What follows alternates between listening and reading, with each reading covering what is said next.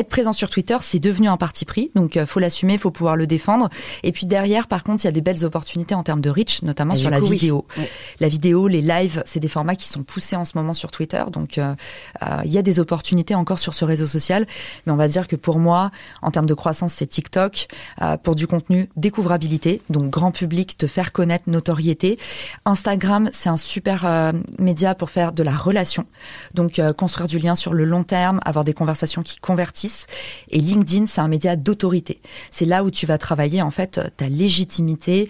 Euh, pourquoi est-ce que sur ces sujets, c'est moi et pas un autre, déclencher des opportunités presse, éventuellement effectivement des conversations de vente.